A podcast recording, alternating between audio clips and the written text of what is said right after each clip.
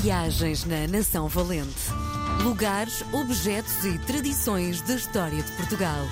Com Helder Reis. Não há dúvida, quarta-feira é sempre um dia feliz, porque é o dia que eu converso aqui na RDP Internacional com o meu querido amigo Helder Reis, o meu terapeuta. Tu vê lá, mete-me em trabalhos, mete. Querido, bem-vindo à tarde da RDP Ora, Internacional. viva, um abraço ficamos todos. a, a conhecer pelos teus olhos este Portugal, nação valente, lugares, objetos e tradições da história de Portugal. Antes de entrarmos na história de hoje, nós trabalhamos um open space, somos muitos que estamos ali. E eh, eu tenho a mania de partilhar tudo com toda a gente. Hoje estou a preparar uma coisa com o Helder, hoje não sei o quê, entrevistar com não sei o quê. E há sempre alguém Hum. que faz uma pergunta. E eu adoro, e nas minhas entrevistas todas tem sempre a pergunta da sala. Então, De todas as figuras que já entrevistaste, qual foi aquela que te ficou no coração? É, é com rasteira, não é? Não, é? hum, mas não é difícil para mim. Olha, de figuras. não vais dizer a Sofia de Mel Brainer, porque essa é, é não, reconhecido. sim, mas depois, não, mas ela não, não me deu uma entrevista, eu bem quis, mas ela não. Na altura que eu estava a estudar, ela não dava entrevistas, dava Hum. muito poucas. Mas de pessoas públicas, sem dúvida, a pessoa que mais me emocionou eh, durante muito tempo, já o entrevistei várias vezes, é o Rui de Carvalho. É um homem que eu gosto muito, muito de entrevistar. Uhum. E depois, de pessoas não públicas, são as que eu mais gosto de entrevistar. São pessoas de idade e, particularmente, uma senhora pá, linda que veio ter comigo uma vez e, e me fez lembrar muito pessoas que já não estão comigo. Mas a senhora era cheia de conteúdo, de alegria, de vida, de dor e era mamãe e avó. E foi uma conversa muito bonita e muito simples, que são as conversas que eu mais gosto de ter em televisão. E felizmente tenho um espaço eh, à tarde na Tânia Ribas que, que se chama Histórias com Tempo e em que eu entrevisto gente que aparentemente não tem uma grande história, mas tem uma história incrível, que é dela. E essas, no, no seu todo, são as pessoas que eu mais gosto de entrevistar. São agricultores, são gente do artesanato, é gente das artes, que não têm uma exposição mediática,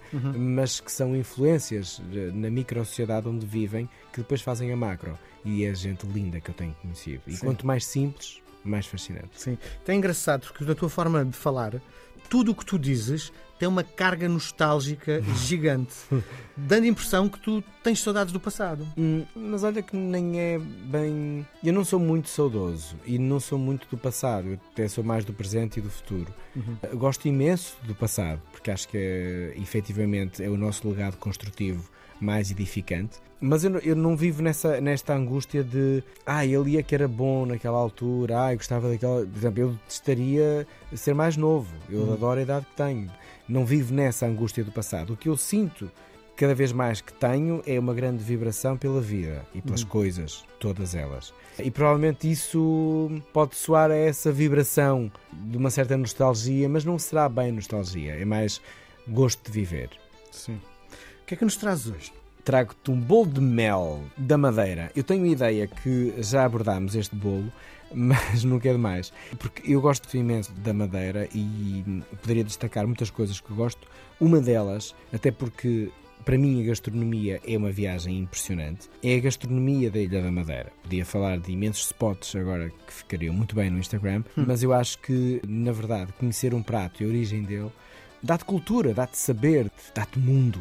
O bolo de mel da Ilha da Madeira é impressionante porque hum, remete-nos aos pontos altos da produção do açúcar, que eh, tinha um valor, meu Deus, astronómico, hoje em dia eh, completamente distinto, e até esta análise é interessante. A cana-do-açúcar chegou à Madeira, curiosamente, na segunda metade do século XV e veio da Sicília, e foi um sucesso e foi um elemento crucial para a ilha. Hoje não é, mas continua extremamente associada. Juntamente com o mel de cana eh, estão as especiarias da Índia e assim está feito, na verdade, quase que a receita deste bolo, que é um embaixador também dos nossos descobrimentos. É um bolo que seria feito no convento de Santa Clara, já no século XVII, pelas mãos das freiras franciscanas. E é um bolo natalício, diz-se que deve ser feito no dia 8 de dezembro. Depois dura imenso tempo, como Sim. quem já provou. É um bolo de facto doce, mas ele é bom para ser comido devagarinho e, e com tempo. Sim. E acompanha o quê?